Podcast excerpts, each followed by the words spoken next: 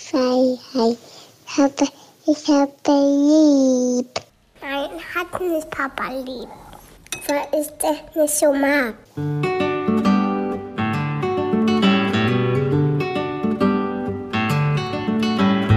Das sind beste Vaterfreuden. Keine bösen Wörter. Die Fremde, alte Schöpfe. Setz dich bitte hin.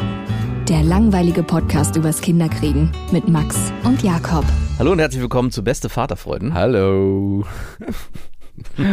Du warst gerade im fast gleichen Hotel wie ich im Urlaub, ne? Ja, ich war nur, glaube ich, einen Kilometer weg. Ich, Oben auf dem Berg. Ich war Oben. im Tal. Ich konnte mir nur das Tal leisten, aber du hast es dir oben auf dem Gipfel gegönnt. also ich, ich habe mich auch ein bisschen erhaben gefühlt, als wir in diesem Hotel angekommen sind und ich dachte, es ist die der gleiche Kette. Pöbel ist dort unten. Es ist die gleiche Kette und ich verstehe dich gar nicht, es sei denn, deins ist ein Pöbelhotel und so muss es gewesen sein.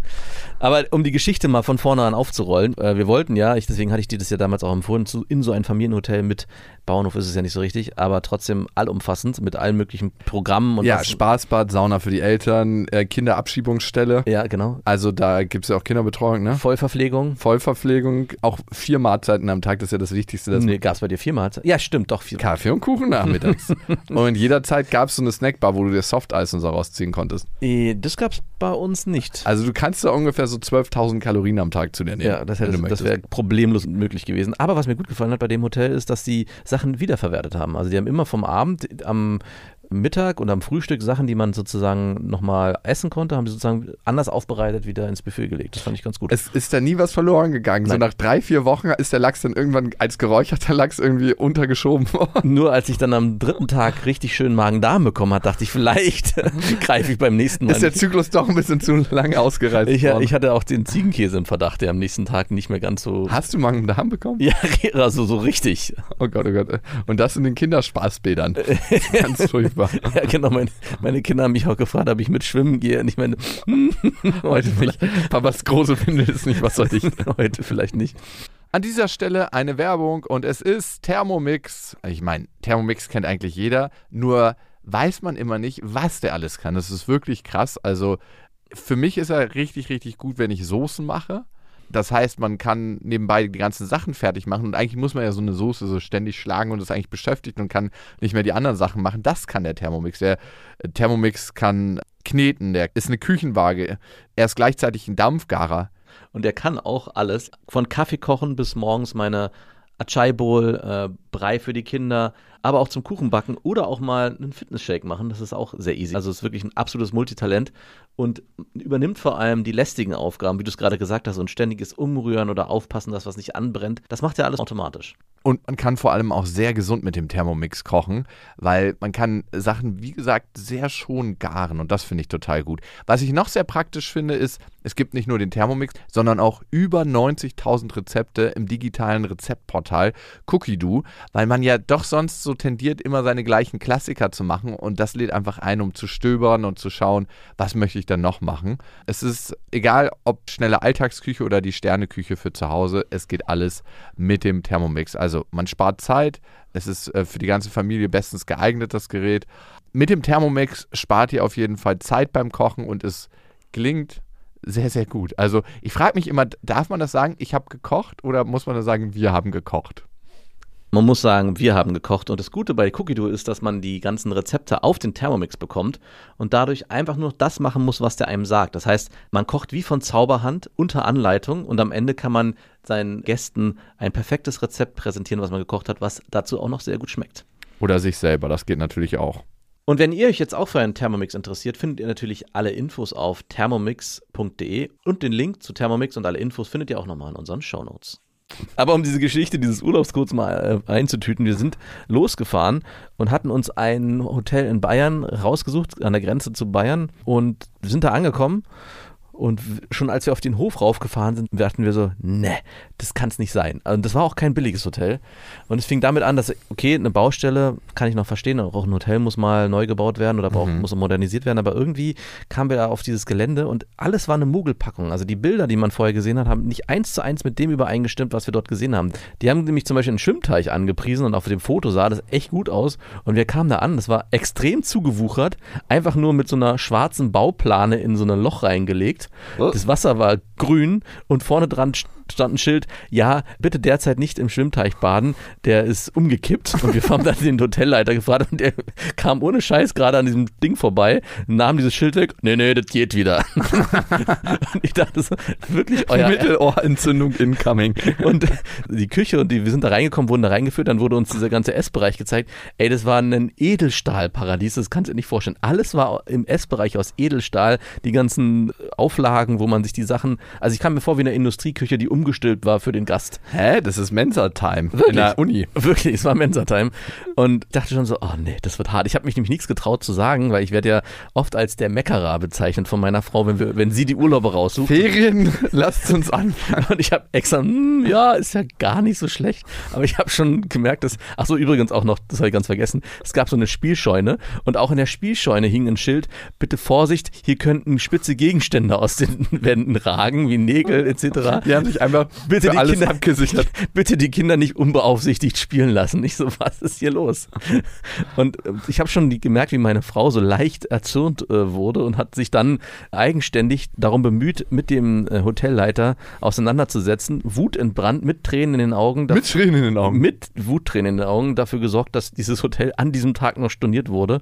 Und wir haben dann einen Ersatz gesucht und dieses, diesen Ersatz haben wir gefunden und ist mir danach erst aufgefallen, ein Kilometer von deinem Hotel weg. Ja, ich finde, das ist so eine generelle Sache. Ne? Regst du dich darüber auf oder stehst du da für dich ein, wenn du merkst, etwas wird nicht so verkauft, wie es angepriesen ist. Sei es, dass du ein Essen kriegst, was überhaupt nicht Ja. schmeckt oder versalzen ist oder kalt ist oder was auch immer. Sei es, dass du in ein Hotel kommst, was ganz, ganz anders ist als auf den Fotos. Ja. Sei es, dass du einen Service bekommst, der nicht dem entspricht, wie er eigentlich angepriesen wird oder wie er der Vergütung entsprechend sein müsste oder Ja. eine Qualität von einem, ja, wenn du einen Stuhl bestellst oder was auch immer. Ne? Manchmal sieht man ja was im Internet bestellt und dann denkt man so, okay, das ist es jetzt. Ja. Bist du jemand, der sich auch in Persona darüber aufregt oder da, das angeht? Ich bin da nicht so gut drin. Also ich bin erstaunt, wie gut da meine Frau drin ist. Die Mit ist, Wuttränen Die ist auch wirklich beim Essen gehen, die lässt Sachen knallhart zurückgehen, wo ich sage, ja, okay, Kann man schon auch Das kriegt man auch irgendwie.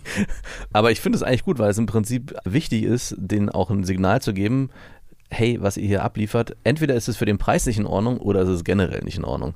Und da war halt das Problem, das Hotel an sich wäre für die Hälfte des Preises okay gewesen. Also es wäre ein Hotel gewesen, wo ich sage, okay, hier kann man mit den Kindern eine gute Zeit haben, weil den Kindern ist es am Ende eh eigentlich egal. Die waren auch sofort auf diesen Gefährten unterwegs und auf dem Spielplatz und meinen, hey, ist super und ist toll, wir finden uns hier wohl und waren erstmal traurig, dass wir wieder weggefahren sind. Aber wir meinten, nee, das ist nicht Wir so. fühlen uns hier nicht. Wir- ja, das Ding ist, ich glaube, Kinder nehmen das eh nicht so krass wahr. Und für Kinder braucht es auch überhaupt gar keinen krassen Urlaub, so wie wir uns Nein. das immer vorstellen. Ich glaube, meine Tochter hatte letzten Endes mindestens einen genauso coolen Urlaub, wenn nicht noch fast ein bisschen cooler, an der Ostsee auf dem Campingplatz, wo Mhm. wir einfach nur standen und wo sie mit dem Fahrrad rumgefahren ist und wo sie auf so einer Brachfläche gespielt haben, wo so Ja. ein Sandberg war. Da haben die den ganzen Tag eigentlich rumgebuddelt und sich Geheimverstecke gebaut, als in diesem teuren Luxushotel, wo es ein Spaßbad gab, wo es eine Reithalle gab, wo es ein Erlebnisfahrt gab, wo es einen Badeteich gab, wo es alles gab. Wirklich drei Indoor-Spielplätze mit Rutschen. Und letzten Endes war es das Einfache, was sie genauso erfüllt hat und vielleicht sogar noch ein bisschen mehr ihre Kreativität gefördert. Genau, und ich äh, musste da auch an dich denken, weil wir ja dann in dem Prinzip fast genau so einem Hotel gelandet sind. Also deins war, wie gesagt, ein Kilometer weiter weg. Wir haben auch bei dem angerufen, wo du warst, ist mir im Nachhinein aufgefallen, aber das war ausgebucht zu der Natürlich. Zeit. Aber die haben sofort, äh, ja, ich meinte, dann haben sie noch ein anderes, was sie empfehlen können. Und die meinte, ja, wir gleich hier oben ist noch ein, das andere Hotel. Und wir sind da angekommen und erstaunlicherweise haben sogar beide Kinder sofort verstanden, ah, okay, Mama, Papa, ich weiß jetzt, was ihr meint, warum es hier besser Wir ist. erkennen den Luxus. Dankeschön. Luxuskinder, das passt auch auf jeden Fall zu Ja, der Folge Das heute. dachte ich nämlich auch, als wir in diesem Hotel waren. Es war das erste Mal, dass wir uns sowas gegönnt haben, weil ich normalerweise sage, ey, das muss eigentlich nicht sein und ich brauche sowas eigentlich auch nicht. Und mir ist dabei aber aufgefallen, es hat nicht nur mit dem Hotel an sich zu tun, weil du hast dich ja danach auch so ein bisschen nicht beschwert, aber du, dir war das zu viel eigentlich, was da gelaufen ist, diese Komplettabfütterung. Ich habe auch die ganze Zeit an diesen Roboter gedacht, der das Essen abfährt. Der, den gab es bei uns nämlich nicht. Ja, wir hatten so einen Abräumroboter bei uns, wo man so Sachen reinstellen konnte und ist der weggefahren. Und Ja. es war so ein Sinnbild für das, dass die Leute noch nicht mal so mehr so richtig aufstehen mussten, um ihr Geschirr wegzubringen. Und das gab es bei diesem Hotel nicht. Und ich glaube, dieses Hotel hat so ein bisschen den Spagat geschafft von Luxus zu, wir sind aber noch bodenständig und bieten Programm Wir an. tun so, als ob wir bodenständig wären. Nee, und das hängt und fällt halt mit den Mitarbeitern, die dort arbeiten. Und es gab halt dort einen, ja, ich was würde es Kinderbetreuer oder eigentlich war der Mädchen für alles. Er meinte auch den einen Abend, als es Stockbrot gab, ja, sag's ruhig, wie es ist, ich bin hier der Clown des Hotels. Ich so, nein, nein, äh, so sehe ich es gar nicht. Der war so ein Urbayer. Mhm. Ich schätze den wahrscheinlich auf, keine Ahnung, Anfang 60, aber wenn man den sich den angeguckt hat, würde man denken, ja, der ist vielleicht Ende 40, also der hat sich auch gut gehalten. Und der hat halt äh, neben diesem Hotel Luxus, was es gab, so ein ganz bodenständiges Programm angeboten. Also zum eine, eine Bachwanderung, wo man da irgendwie zwei Stunden am Bach lang gelaufen ist und sich. Das war derselbe Bach, an dem wir übrigens lang gelaufen sind. Gab es da eine Biberschau? Nee, die gab es nicht. Die, der Biber hat bei uns gewohnt. Ach ja, es ist die Uhr wahrscheinlich gewesen. Ne, wahrscheinlich, keine Ahnung. Äh, ja, aber es war so ein kleiner Bach, wo man dann auch aus dem Bach direkt trinken konnte. Ich weiß nicht, ob vielleicht das auch der Grund war für meinen Magen da, weil das habe ich nämlich gemacht. Ja. Ich habe mich da, ey, wie, na, wie naiv man auch ist, wenn irgend so ein ein, eingefleischter einheimischer Natürlich Bauer verträgt er die Gülle, die da oben reingeschüttet sagt, so, wird. ja, das könnt ihr doch trinken, die Sauce. Ja, klar. Und du so, nee, nee, er hat einen richtigen Becher genommen, so 04er, so. Und er wollte nicht mehr zurückziehen, meinte so eigentlich so, könnte man auch trinken. Und der hat auch noch so ein Angeln hat er mit uns gemacht, was aber auch extrem bodenständig war. Man, wir haben Stöcker gesammelt. Stipp, Stippangeln. Äh, Das kenne ich nicht. Also, Also ja, du hast keine richtige Angel, sondern hast nur einen Faden vorne oder eine Angelschnur und dann kannst du ohne. Genau, wir haben nur eine Schnur dran und den Haken hat man selber gemacht, aus, Ah, ja. so, aus so einem Stück kleinen, aus so einer Verzweigung aus Holz. Und er meinte auch, hier werden Fische gefangen. Bin dann irgendwann, habe ich gedacht, ich bin ihm auf dem Leim gegangen, weil er immer erzählt hat, er ist immer rumgelaufen, wir haben uns an diesem Bach verteilt, die ganzen Leute, die mitgemacht haben. Und immer, wenn man auf der linken Seite war, hat er Also erzählt, hey, die da vorne haben gerade einen Fisch gefangen. Vielleicht ist bei euch gerade nicht so gut. Vielleicht geht ihr mal woanders. Und dann bin ich nach vorne gegangen mit meinen Kindern, habe dann da 20 Minuten rum die Angel ins Wasser gehalten und dann meinte er, hey, auf der anderen Seite, da wo ihr gerade wart, wurde ein Fisch gefangen. Und ich dachte irgendwann so, Moment mal, das ist doch eine Masche von dem, das erzählt er ja allen. Aber komm, du glaubst doch nicht wirklich, dass du mit einem ein Stückchen Ast einen Fisch fängst. Doch, hat er. Also es ist auch passiert an dem Tag, es wurden Fische gefangen mit diesem Ast und einem Brot natürlich. Ja. Und er hat auch Bilder gezeigt, wie Kinder mit dieser Stepproutenangel Fische gefangen haben. Und ich weiß jetzt, ich habe jetzt einen Survival-Schein, also nicht offiziell, zumindest weiß ich jetzt, wie man handscheinend Fische fangen kann, wenn Ah, man... du, wie, wo kriegst du das Brot als Survivor, als der Rüdiger Neberg der, Ja, ich der da- bayerischen Berge her? werd mir da irgendwelche Insekten äh, fangen. Ja, okay, gut. Ich glaube, es wird nie zu der Situation kommen, dass du dir aus was auch immer eine Angel bauen musst und dann dir Fische aus irgendeinem bayerischen Bach ziehen musst. Aber schön, dass du deinen Survival-Schein von dem Hotel Ich habe keinen Survival-Schein, aber es war so der erste Schritt äh, zum Survival-Dasein. Aber ich fand, um das nochmal zusammenzufassen, das ist nochmal eine gute Mischung aus und ich glaube, das ist nochmal ganz wichtig, wenn man in so eine Hotels fährt. Man kann es vorher wahrscheinlich herausfinden, aber ich glaube, viele, die dorthin gefahren sind, im Nachhinein, es waren auch welche da, die schon öfters da waren, sind auch wegen diesem Manfred hieß er, in dieses, nee, Hermann hieß er, in dieses Hotel gefahren, weil der dieses Programm, was er dort angeboten hat, halt auf eine andere Art angeboten hat, wie es wahrscheinlich bei dir gelaufen ist, wo es so nach Schema F lief. Und war Hermann nett zu den Kindern?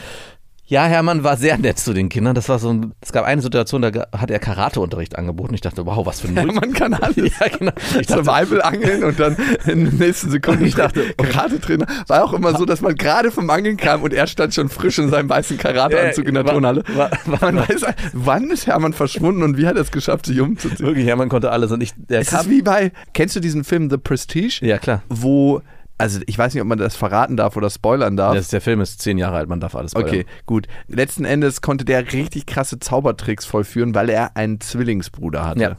Und das hat er niemandem gesagt. Und dieser Zwilling ist dann natürlich immer in unterschiedliche Rollen getaucht und ist da aufgetaucht, wo der andere verschwunden ist.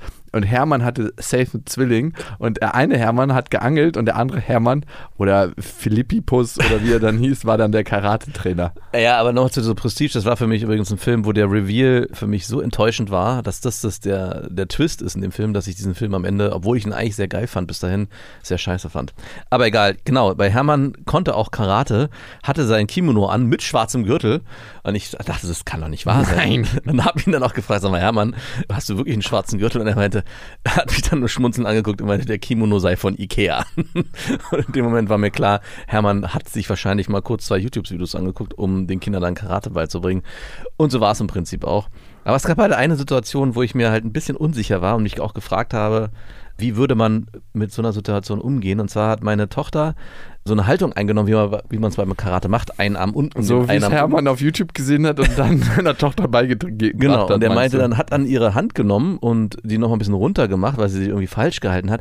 Und ich stand daneben und habe mir eingebildet, dass da so ein kleiner Handkuss gefallen ist. Wie auf die Faust so? Also ganz zart so auf die Faust. Weil er so halt, also die Situation war so, dass er meinte, du musst, um mich anzugreifen, die Hand, die Faust so vor mein Gesicht machen.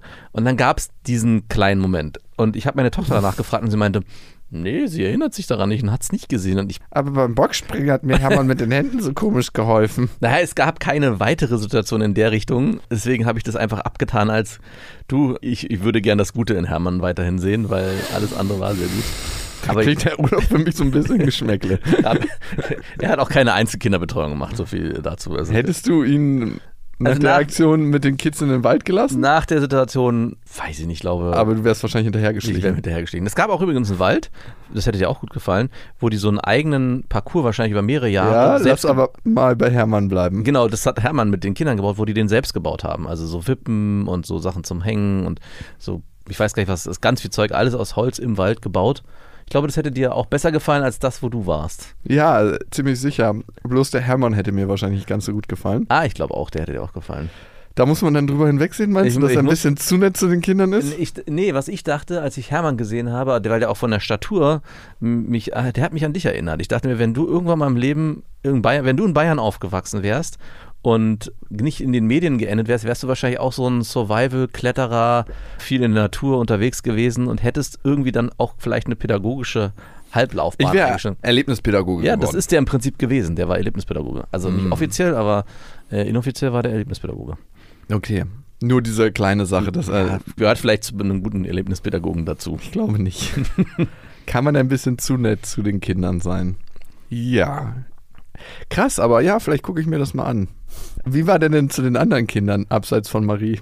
Der war zu allen Kindern gleich. Der hat jetzt keine. äh, Lieblinge gehabt? nein, hat er nicht. Also es gab ja auch diese Situation gar nicht, weil alles, was er gemacht hat, war. Nee, stimmt nicht, nicht alles begleiten mit Eltern. Aber wir haben halt nur Sachen mit ihm gemacht, wo Eltern mit dabei, wo wir als Eltern mit dabei sein Aus einem Gefühl heraus oder einfach nur so? Nö, weil die Sachen eigentlich sich von der Sache ga- ganz cool angehört haben. Also so eine Bachwanderung, Angeln, auch gut, Stockbrot ist jetzt äh, nichts Besonderes gewesen, aber auch das äh, hat er selbst gemacht und selbst Stöcker gesucht mit den Kindern vorher. Ah, schon krass, ne? Wenn es so zweischneidige Situationen gibt, wo du nicht genau weißt, habe ich das gesehen, Ja. ist das passiert und auch dann nicht natürlich genau weißt, wie sollst du darauf reagieren. Also was macht man dann? Also hätte ich es wirklich, also ich meine, ich habe es ja anscheinend gesehen oder gl- ge- geglaubt, habe es geglaubt gesehen zu haben, aber es war halt wie gesagt so unscheinbar und so, so auch so nur so ein ganz kurzer Moment und es hat auch in die Situation so reingepasst. Also es hätte auch sein können, dass ich es mir eingebildet habe. Also dass in dem Moment, wo wie die Faust vor seinem Gesicht war, wo er sagt, guck mal, du musst mich so schlagen im Prinzip oder so sich verteidigen. Vielleicht hat er auch die Faust so rangeführt und Genau, er hat, genau, das, genau, das war die Situation. Er hat die Faust genommen und weil sie zu weit weg war und hat sie ins Gesicht rangeführt. Und da habe ich mir das, glaube ich, bis heute, dass ich das gesehen Hat habe. er die Zunge draußen gehabt beim Nein, nein. Es hätte auch wirklich einfach nur so ein beim Ranziehen der Hand, dass Marie Dass man zu wenig Widerstand gegeben hat und er sich sozusagen die selber ins Gesicht so ganz leicht gedippt hat. Das hätte auch sein können. Ja, aber wie gesagt, und Marie hat es ja nicht bestätigt, hat auch gesagt nein und äh, hat auch gefragt und deswegen im Zweifel für den Angeklagten. Mhm. Und es gab auch keine weitere Situation, die in die ähnliche Richtung ging, von daher. Ja, es ist echt irgendwie so ein, so ein schmaler Grad, finde ich. A, nicht irgendwie zu krass drauf zu reagieren, wenn jemand natürlich auch Nähe zu einem Kind aufbaut, auf eine Ja. natürliche Art und Weise, ohne krankhaft zu sein und aber auch den Schutzraum für sein Kind zu eröffnen. Und das finde ich ist immer so eine krasse Gratwanderung. Ja. Ab wann wird es merkwürdig? Ab wann ist es einfach natürlich? Also gestern zum Beispiel, wir waren ja im Pool bei dir, ne? Ja. Und ein Kind hat mich immer geärgert und so. Und man, ich meine, ich Ja. habe gemerkt, dass das Kind irgendwie, ja, wahrscheinlich mit mir ein bisschen kämpfen wollte. Es hatte einen hohen Aufforderungscharakter, sagen wir mal so. Oh, so nennt sich das. Nein, so nenne ich es jetzt. Ich habe einen hohen Aufforderungscharakter als Kind gehabt. Ja, hat's auf jeden Fall. Also vielleicht ein bisschen nervig, ne? Ja. Aber irgendwann dachte ich mir so, ja, schleuderst du das Kind mal ein bisschen, hebst es kurz hoch. War halt nackt im Pool. Mhm. Und für mich war es schon eine merkwürdige Situation, das Kind so unter den Arm zu nehmen und so nackt hochzuheben, Ja. weil es halt nackt war. Ja. Und weil es halt auch ein fremdes Kind war. Ich, also bei Felix äh, würde ich sagen, hätte ich jetzt nicht so ein Thema, weil es auch dein Kind ist, aber bei so fremden Kindern, hebst du den nackt hoch? Es gab die Situation so noch nicht, aber ich bin da auch nicht so ein Freund von. Ich sage auch immer, wenn, also das stimmt nicht ganz. Zieht Doch, euch bitte was wenn die an. Mädchen, Mädels zum Beispiel, mit dem, wenn ich mit den Mädels, also den Nachbarsmädels und Marie im Pool bin, dann erwarte ich auch mal, dass sie alle Badehosen zumindest anziehen. Mhm. Aber nur wenn andere Nachbarn gucken.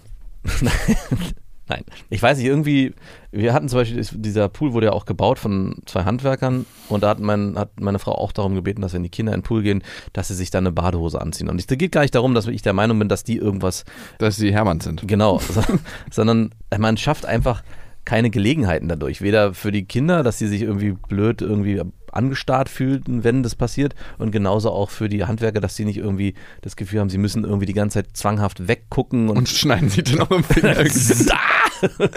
Ey, aber ich frage mich, sind wir so weit gekommen mittlerweile? ja, ich glaube, wir sind mittlerweile an dem Punkt, weil sich viele verrückt auch machen Total. aufgrund dieser Geschichten, die irgendwie rumwabern. Und ich glaube eigentlich, was ein bisschen schade ist, dass eine Normalität dadurch ein bisschen verloren geht, wie du es gerade beschreibst, dass du ein Nachbarskind, was einen großen Aufforderungscharakter hat, einfach hochschmeißt und dir dann trotzdem diese Gedanken machst, hey, möchte ich das eigentlich so? Eigentlich möchte ich so nicht, Ja. obwohl nichts dabei ist. Total. Also ich erinnere mich an eine Zeit, in der alle nackt waren. Also ich war jetzt gerade auf dem Festival, da waren alle nackt einfach. Warst du auch nackt? Ja.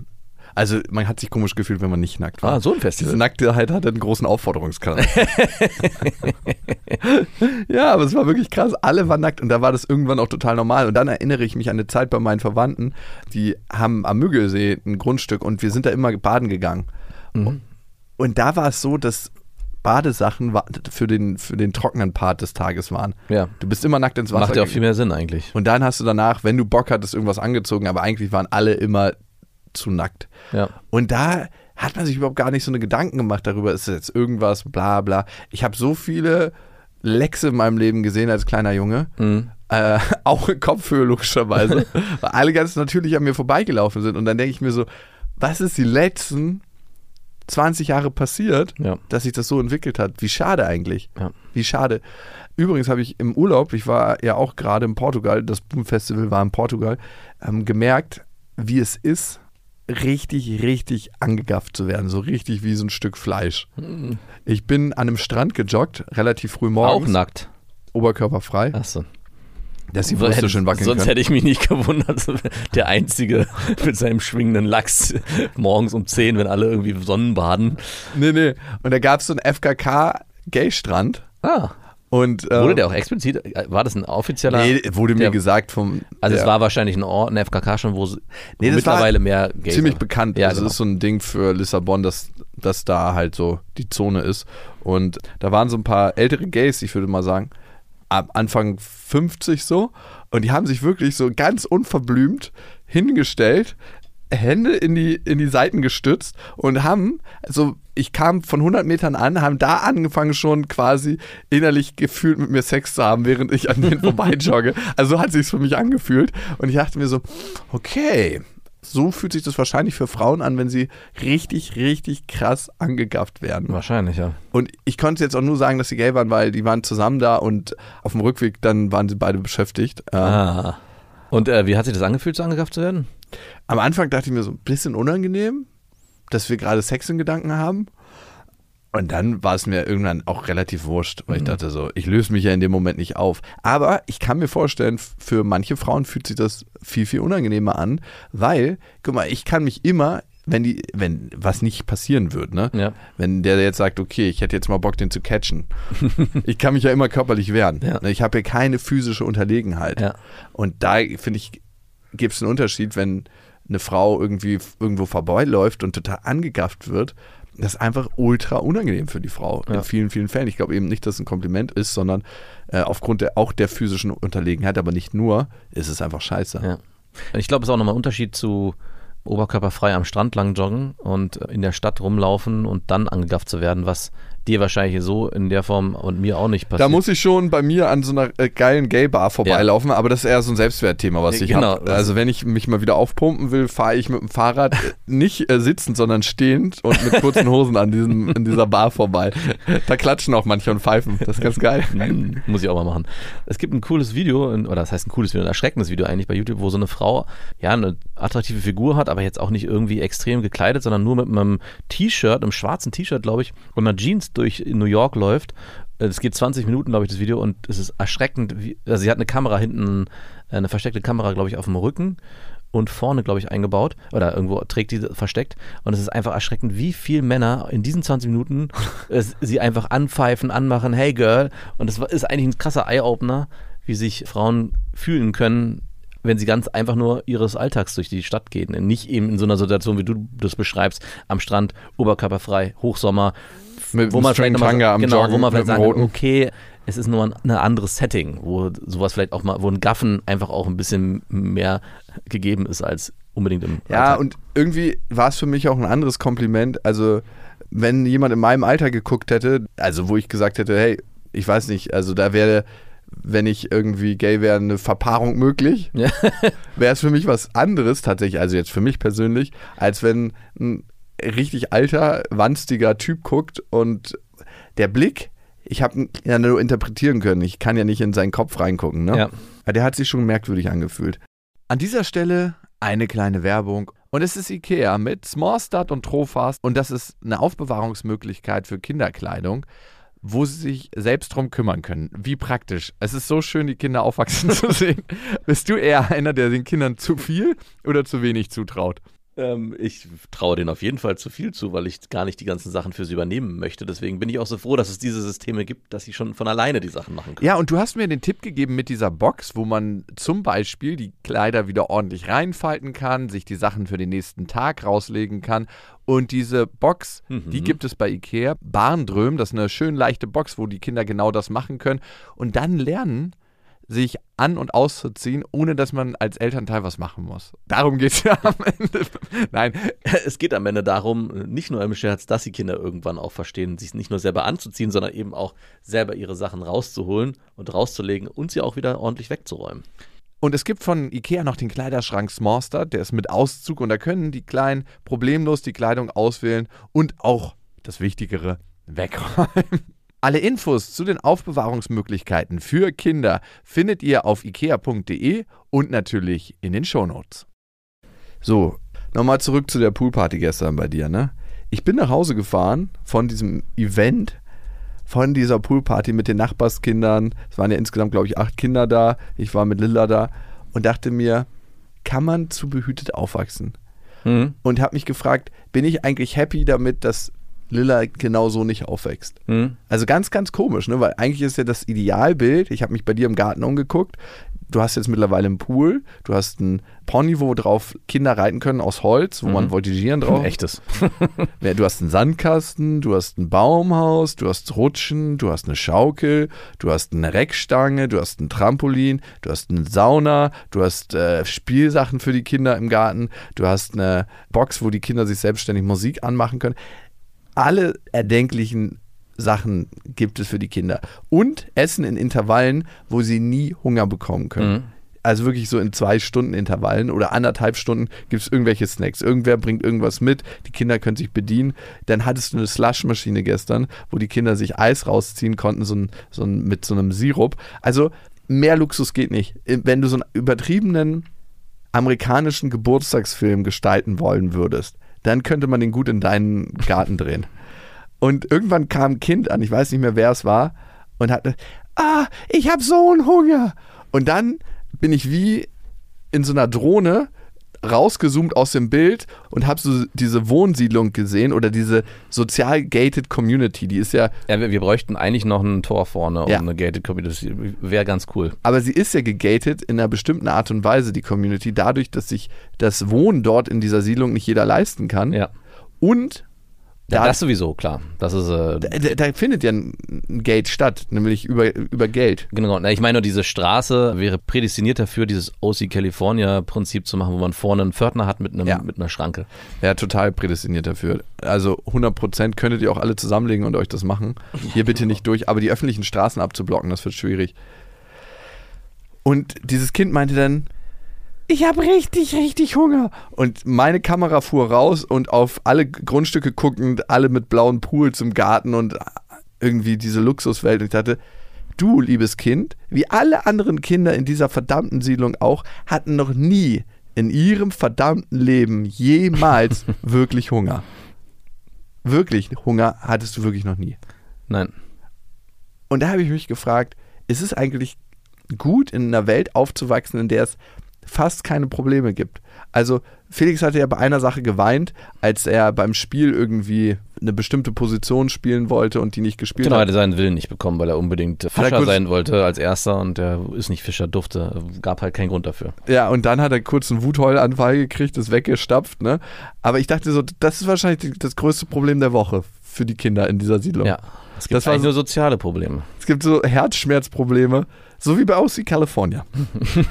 Aber da musste man sogar einen Rüpel reinbringen aus irgendeiner anderen sozialen Schicht, um das Ganze ein bisschen aufzubrechen. Ja, so. so funktioniert ja dieses Setting bei, ähm, Allen Serien. bei all, all diesen Serien. War auch schon bei Gilmore Girls, war es ja auch dieser Rüpel-Freund, der irgendwie, äh, ja, ich Der dann doch tr- trotzdem sehr, sehr anziehend ist. Naja, vor allem ist der dann äh, mit, der wurde integriert in diese ganze. Äh, Das passt nicht.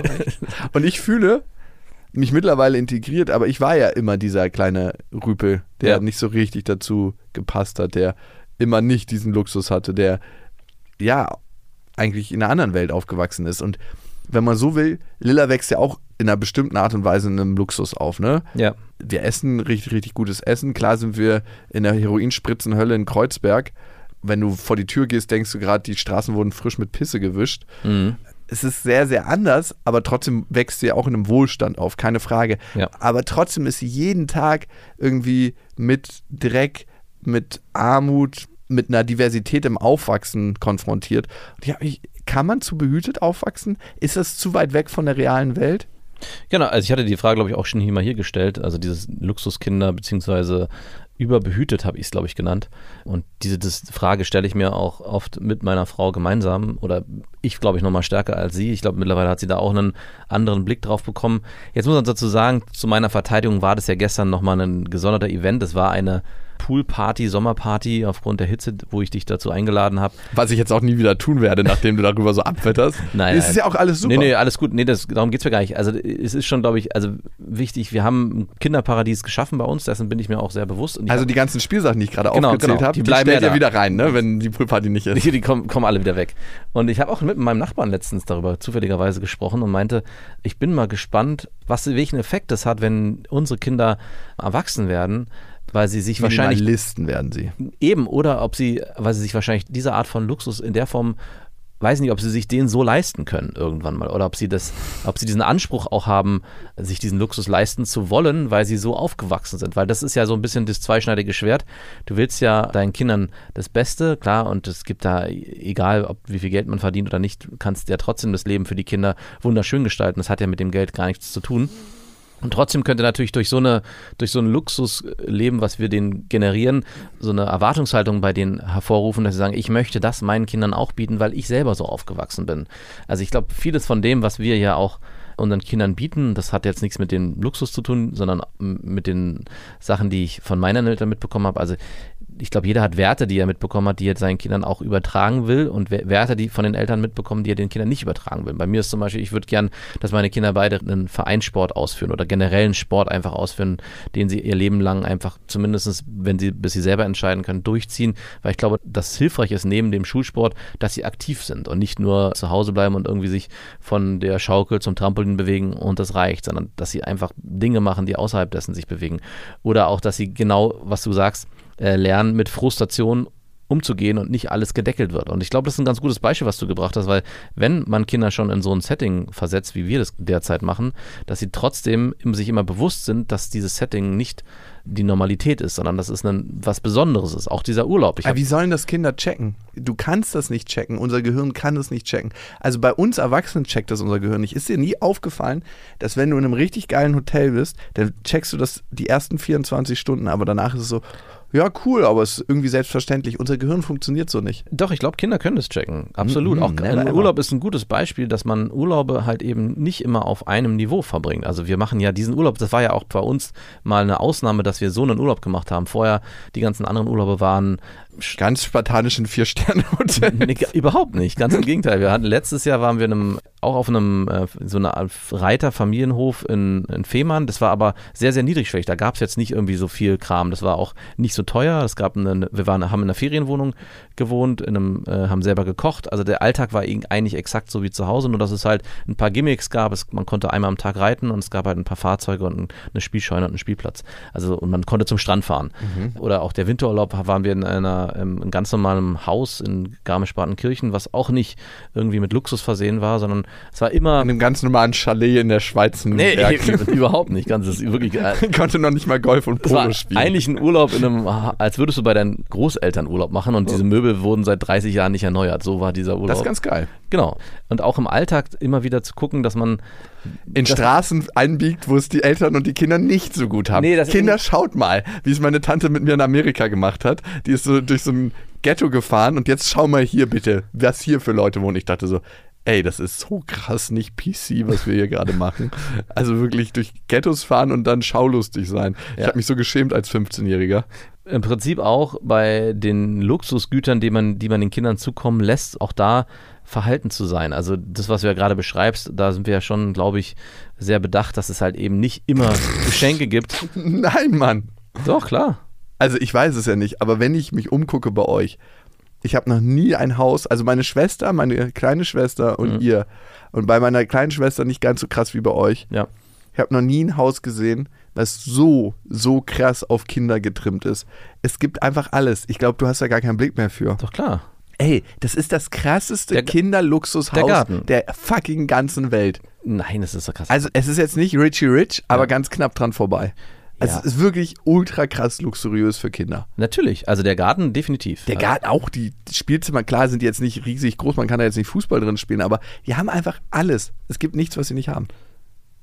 Ja. Also äh, es ist auch kein Vorwurf, es ist schön, dass ihr euch darum so kümmert und so. Ja. Ich frage mich halt, Aber die, die Frage ist genau, es gibt alles, es gibt, wir haben alles, definitiv. Es ist aber immer an die Bedürfnisse der Kinder angepasst. Und es gibt halt auch nicht alles immer einfach obendrauf. Also es ist nicht so, hey, wir haben euch jetzt mal hier 50 Spielzeuge gekauft, die wir jetzt ins Zimmer stellen, sondern es ist immer in einen, in einen Zusammenhang gebracht mit irgendwas. Also diese Reckstange, von der du schreibst, die haben wir nicht einfach so hingestellt, sondern wir haben mit Marie vorher überlegt, was sie sich zum Geburtstag wünscht und was wäre angemessen, worauf hat sie Lust. Und sie hat selber von sich aus formuliert, äh, dass sie, weil sie bei den Nachbarinnen, die haben auch eine Reckstange, da immer dran rumturnt, ab und zu, dass sie sich das auch für sich ihren Garten wünschen. Deswegen gab es an dem Geburtstag eine Reckstange, dieses Polster für dieses Pony und ich glaube noch zwei oder drei weitere Geschenke. Es war wirklich ein, im Gegensatz. dieses Elektroauto, was sie jetzt so gerne zur Schule fährt und, es ähm, gibt kein Elektroauto. was und diese Drohne, mit der sie alles beobachtet und kleine Pakete zu den Nachbarn schicken können. Genau. Ja, also definitiv ist es, meine Kinder sind Luxuskinder geworden auch. Aber ich glaube schon, dass wir das ganz gut hinkriegen. Und das zeigt sich natürlich dann erst im Erwachsenenalter, denen trotzdem zu vermitteln, was die eigentlichen Werte sind und wie sie sich umgeben, auch mit anderen Kindern, dass sie halt nicht irgendwie, und das ist uns ganz wichtig, da anfangen, in so ein Missverhältnis zu kommen, ja, äh, lass uns doch bei uns spielen, bei uns ist cooler oder keine Ahnung, oder dass sie anfangen, nicht Sachen zu teilen, sondern ich glaube, es geht eher um diese Wertevermittlung, die damit einhergeht, als um diesen Luxus, der den einfach nur übergehäuft wird, weil das ist uns sehr wichtig und ich glaube, es gibt viele Kinder, bei denen dafür kein Gespür und kein Gefühl mehr gibt. Also, und du sagst, Kinder können das nicht. Also wir thematisieren das sehr, sehr oft. Auch im Urlaub habe ich das bestimmt drei, vier Mal thematisiert, mich mit den Hin- Kindern hu- äh, ruhig hingesetzt und einfach auch ausformuliert, was wir für ein Glück und was, für ein, da- was es auch bedeutet, sich sowas Was andere leisten für zu ein können. Pech haben. Nee, nicht was andere für ein Pech haben. Also ich, Nein, Mann, war ein Scherz. genau. Und ich weiß ja nicht, ob du das auch mal, also du warst ja mit Lilla auch in, in, so einem, in so einem Hotel. Ich meine, Lilla hat es ja auch als sehr schön empfunden. Und ob du dich auch dann mit Lilla hinsetzt und mit ihr das besprichst, was hier gerade eigentlich passiert, dass so ein Hotel zwar sehr, sehr schön ist, aber dass es halt auch was ein Luxus ist oder eine Art und Weise, die wir normalerweise sowas uns nicht leisten würden, sondern dass es wirklich eine Ausnahme ist. Also ich glaube, man kann über Sprache schon sehr viel steuern. Ja, also du hast ja gefragt, ob ich mich mit Lilla hingesetzt habe. Nein, habe ich nicht. Ich habe das einfach gemacht. Und genau, wir waren davor halt auch campen. Also das eine ist ja über Sprache das zu steuern, Genau. das andere ist über das Erleben. Ne? Genau. Das Erleben heißt, die Kontraste wirklich erleben. Genau. Wie ist es, wenn man keine Zeltstangen dabei hat und in so einem Genau. zusammengefallenen Zelt schläft Ja, und dann wiederum in einem Luxusfamilienhotel? genau. Ich glaube, über diesen Kontrast wird das auch sehr, sehr deutlich. Genau, über, es wird über Kontrast erle erleben und Kontraste auch besprechen Kommunikation. Und Kommunikation. Und das machen wir regelmäßig. Und ich glaube, das ist, äh, der Eindruck entsteht bestimmt, wenn man einmal nur aufploppt und sagt, boah, was ist denn hier los? Aber ich glaube, dass die Art und Weise, wie wir das mit unseren Kindern kommunizieren und wie wir damit umgehen mit diesen ganzen Geschichten, ist nochmal ein, ja, ist nochmal ist noch ein anderer wie, hey, wir, äh, ich überhäufe dich jetzt einfach damit. Also das beste Beispiel ist auch der Pool, den wir uns dann äh, gegönnt haben. Auch das war ein gemeinsamer Prozess, eine gemeinsame Entscheidung mit den Kindern zusammen, auch, dass die ein Gefühl dafür bekommen, dass sowas halt einfach nicht selbstverständlich ist, dass wir sowas nicht einfach machen, nur um den sozusagen ein weiteres Luxusgut hinzustellen, sondern genau überlegen, braucht es das, wollen wir das, was es auch bedeutet, ja, dass es halt nicht selbstverständlich ist, auch immer den Vergleich auch zu machen. Also, dass es auch klar ist, dass es nicht so ist, hey, ihr seid nichts Besseres, nur weil ihr was Besseres im Garten zu stehen habt. Ich glaube, Wertevermittlung ist da noch viel, viel wichtiger als, ja, keine Ahnung, in anderen Bereichen. Hast du Werte vermittelt bekommen von deinen Eltern? Ja. Und wie haben die das gemacht? Äh, ich erinnere mich nicht mehr so genau, aber ich habe auf jeden Fall also Ehrlichkeit war definitiv ein Wert, dem, wo meine Eltern sehr viel Wert drauf gelegt haben. Be humble, also äh, zurückhaltend sein. okay, auch nicht immer ein guter Wert? Ist nicht immer ein guter Wert, genau. Was ähm, die anderen zuerst von der Tränke trinken. Ja, aber auch so, sie haben schon darauf Wert gelegt, wie verhalten, dass wir uns auch sowohl zu Hause als auch woanders äh, vernünftig verhalten und nicht irgendwie ausrasten oder was weiß ich, äh, uns nicht benehmen bei anderen, was ja generell bei vielen Kindern nicht passiert, aber es kann schon mal sein, ich glaube auch Sparsamkeit ist ein Wert. Also nicht geil, also mein Vater war sehr geizig, aber auch mit, mit Geld bewusst umzugehen, nicht verschwenderisch zu sein. Mhm. Weiß nicht, was hast du für Werte mitbekommen? Steh für dich ein. Mhm. Sei kommunikativ. Kommunikation, über Kommunikation kannst du viel regeln. Huh ich glaube, so explizit haben wir nie richtig über Werte geredet. Also meine Eltern haben sich nie mit mir hingesetzt und gesagt, so und so und so. Ich habe das immer an dem Verhalten von meinen Eltern abgelesen. Ich habe mit meiner Mutter zum Beispiel, es geht vielleicht ein bisschen in eine andere Richtung, aber ich habe letztens über die Zeugen Jehovas mit ihr geredet, ne? Und was die für Werte für sie vermittelt haben, ne? Ja. Und ich bin ja manchmal sehr hart so über religiöse Gemeinschaften, die schon sektenartige Züge haben zu urteilen. Und meine Mutter meinte zu mir, im Rückblick war das das Beste, was ihr passieren konnte. Die ist ja mit 14 von zu Hause ausgezogen. Ja. Durfte nicht mehr nach Hause. Ihre Mutter meinte so: Nee, du darfst hier nicht mehr hin, hier ist kein Platz mehr für dich. Mhm. Und ab da war sie von, auf sich alleine gestellt und hat ein Jahr lang in so einem Hochhaus in so einer Drogenwohnung gewohnt, wo die ganzen anderen Jungs heroinabhängig waren. Ja. Und sie meinte, von da aus kam sie das erste Mal in Berührung mit den Zeugen Jehovas und sie wäre sonst den Drogenweg gegangen. Also sie wusste ziemlich klar für sich, wenn sie den Drogenweg geht, ist es ihr Ende. Und also da, waren die Zeugen Jehovas eigentlich eine Rettung in der Zeit? In der Zeit schon. Irgendwann war es ein enges Korsett. Und ich glaube, das sind so Werte, die ich vermittelt bekommen habe. So. Aber das ist ein gutes Beispiel mit den Zeugen Jehovas, um mal die Parallele zu unserem Luxusgarten zu ziehen. Also äh, ich glaube, dein, es ist jetzt äh, bei deiner Mutter so gewesen, dass in der Zeit ihr, als sie das brauchte, ihr das geholfen hat. Und du hast ja vorhin den Kontrast aufgemacht, sollte man den Kindern vielleicht auch den, den Dreck oder die, die, die, die schlechten Sachen zeigen. Aber ich glaube, es kann bis zu einem bestimmten Punkt sind alle Dinge, die man den Kindern aufzeigt oder auch Erwachsenen, die man konsumiert oder zu Ansicht nimmt, ob es jetzt Glaube sei, ob es Drogen sind oder Substanzen, ob das der Konsum von Medien ist, alles bis zu einem bestimmten Rahmen ist es gut und gesund für einen und wenn es darüber hinausgeht, ist es, äh, ist es schlecht. Und ich glaube, da ist es ganz wichtig, immer in der Reflexion zu sein. Sowohl deine Mutter, die für sich erkannt hat, hey, die Zeugen Jehovas in der Phase im Nachhinein haben die mir sehr geholfen, aber ich habe zum Glück den Ausstieg geschaffen, als es nicht mehr gut für mich war. Und genauso ist es, glaube ich, auch bei uns die ganze Zeit also was wir die ganze Zeit versuchen, ist da auch ständig im Reflexionsprozess zu sein. Ist es zu viel? Ist es zu viel? Also diese Frage steht bei mir zumindest jeden Tag im Raum und das wird auch regelmäßig mit meiner Frau ausdiskutiert. Und ich glaube, es würde ausarten, wenn wir diese Diskussion nicht führen, sondern nicht einfach machen lassen würden. Also du musst da schon ein bisschen gegensteuern? Also mittlerweile ist es definitiv tausendmal besser geworden, aber es gab eine Zeit, glaube ich, wo gerade auch dieses Schenken außerhalb des Rahmens, wo, wo das Überhand hätte nehmen können dieses Prinzip von, hey, Geschenke oder Dinge, die sie haben wollen, werden nicht einfach gekauft, nur weil sie die unbedingt haben wollen, sondern es wird sich genau überlegt und dann auch gesagt, hey, das ist ein gutes Geschenk oder das ist eine gute Sache, die man sich dann wünschen kann zu einem Geburtstag, zu einer Einschulung oder zu einem Weihnachten. Also das ist, passiert nicht einfach so. Das heißt, die Kinderzimmer sind zwar voll mit Spielzeug, aber nichts davon also nichts, würde ich jetzt auch nicht sagen, aber 90 Prozent davon ist nicht einfach so dazu gekauft, dazu gekauft worden, sondern es sind alles angehäufte Geschenke, die sich sozusagen über die Ereignisse, und ich glaube, bei deiner Tochter wird es wahrscheinlich im Zimmer auch ähnlich aussehen. Die wird wahrscheinlich auch nicht bei dir zu Hause. Da definitiv da, nicht. Bei dir zu Hause ist Sparta genau das Gegenteil. Ich bin Sparta. Wenn man bei dir reinkommt, denke ich, ist das ein Kinderzimmer? Ach ja, es ist ein Kinderbett da. Aber ansonsten ist es bei dir äh, wirklich äh, Wüste. Man muss mit sehr viel Fantasie bei mir spielen. Ja.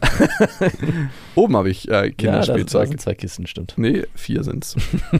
da ist auch ausreichend drin, aber es ist mal aufgefallen, dass Kinder eh immer nur mit zwei Figuren spielen. Also würde fast eine Kiste reichen.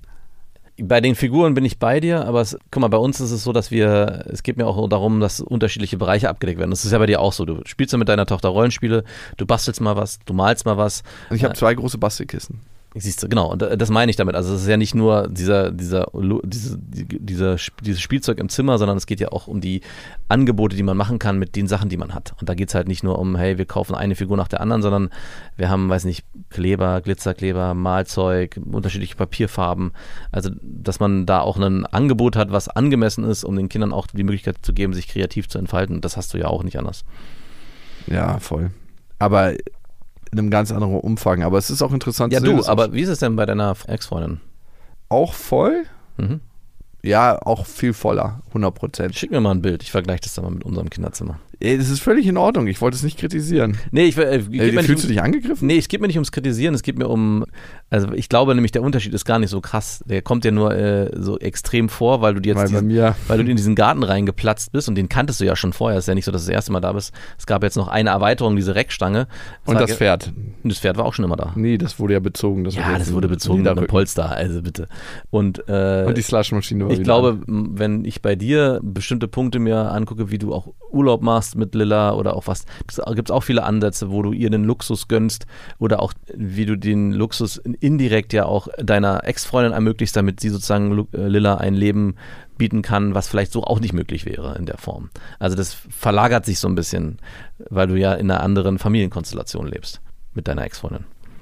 haben wir die Frage beantwortet, ob ein Kind in einem zu krassen Kokon aufwachsen kann. Ich glaube, wir können sie gar nicht so richtig krass beantworten. Es wird sich zeigen. Genau, das wollte ich Ich bin, ich bin total gespannt. Ich bin auch mega gespannt, weil ich mich, wie, wie gesagt, ich stelle mir diese Frage nicht täglich, aber bestimmt wöchentlich und kommuniziere die auch nach außen aus. Auch zu meinen Nachbarn bin ich immer wieder, ey, ich, einfach auch Wahnsinn, was wir hier für einen Luxus geschaffen haben. Also in unserer generell, kleinen gated Community. generell auch äh, in diese Vorortgeschichte. Also es, der Garten ist ja nur das eine, aber es geht ja in allen Bereichen weiter. Im, Lilla wird im Gegensatz zu Marie oder auch jetzt schon in der Kita unterschiedliche Kinder kennenlernen, unterschiedliche Hautfarbe, unterschiedlich, unterschiedlich unterschiedlich sprechen. Bei uns in der K- Schule gibt es, glaube ich, einen Türken oder Syrer. Ansonsten ist es eine reine Kaukasierklasse. Es gibt keinen dunkelhäutigen, es ist, was ich auch sehr schade finde auf der anderen Seite. Genauso die Frage, gibt es sozial schwächere Kinder, die, wo man vielleicht auch mal lernt, hey, okay, nicht jeder kann in der Klasse sich vielleicht eine Klassenfahrt leisten, weil Wir müssen ja alle zusammen sammeln, wie für den Jakob damals. im Prinzip. Und das ist eine Sache, die eigentlich sehr wichtig ist. Und da frage ich mich, frage ich mich schon, ob man nur mit Erziehung, nur mit Sprache und vielleicht auch irgendwie einen Kontrast zu schaffen, dann ein Gefühl für entwickeln kann, dass Kinder das auch verstehen. Weil ich habe das damals verstanden, weil ich in einer Klasse groß geworden bin, wo es diese unterschiedlichen Defizite äh, finanziell, aber auch von der Erziehung gab. Also wir hatten Kinder, die gerade so, wo die Familien gerade so überlebt haben, weil die, ich weiß gar nicht, ob es damals Hartz IV gab, aber die von Sozialhilfe gelebt haben. Und wir hatten Kinder, die im Luxus gelebt haben, weil die ja in, in einer fetten Villa im Klado damals gewohnt haben. Und ich würde mich mehr so in der, mich in der oberen Mitte einreihen, wo wir, wie ich aufgewachsen bin. Und das ist bei uns definitiv verfälscht, dieses Bild. Also unsere Kinder werden diese Form von oder werden das so nicht miterleben, indirekt oder direkt. Ja, du kannst ja mal ein paar Wochen Ferien in Kreuzberg und Neukölln machen. Also genau. uns. Also ich nicht umsonst sagt Felix, wenn ich einen Ausflug in die Stadt mache mit, äh, mit den Kindern, hier stinkt's. das erste, was er macht, wenn er aussteigt, hier stinkt's. Da muss es eine kleine Atemschutzmaske dann tragen, weil so einen Sauerstofftank auf dem Rücken hat. Papa, Kinder, denkt ihr daran, eure PET-Handschuhe, wie heißen diese Handschuhe? Denkt ihr daran, eure Ärztehandschuhe anzuziehen und hier nichts anzufassen? Nur im äußersten Notfall, bitte. Das wäre so ein hartes Bild. Okay. Ja, es wird spannend. Es bleibt Ja, spannend. Wird spannend. Und ihr wisst ja, es gibt kein richtig oder falsch. Beim Aufwachsen. Hm. Macht's gut. Das waren Beste Vaterfreuden mit Max und Jakob. Jetzt auf iTunes, Spotify, Deezer und YouTube.